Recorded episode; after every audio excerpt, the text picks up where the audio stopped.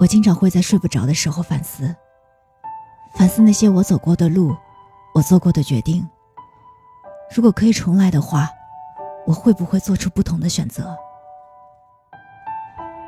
我也会在某一瞬间觉得自己走错了很多路，包括学习、工作，甚至爱情。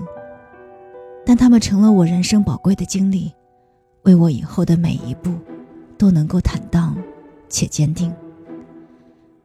很多事情经过了时间的沉淀，也都无所谓了。任何人与事给予的经历，不是得到，就是学到。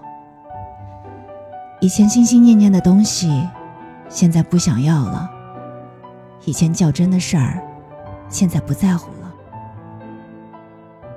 感谢生活赋予我一场惊慌失措，我也始终相信，人生没有白走的路，我经历的，都是我该经历的，每一步都算数。也许真正的成长，不是焦虑的自我怀疑，而是平静的自我接纳。不是对被自己的不满驱赶着，而是被生活的美好吸引着。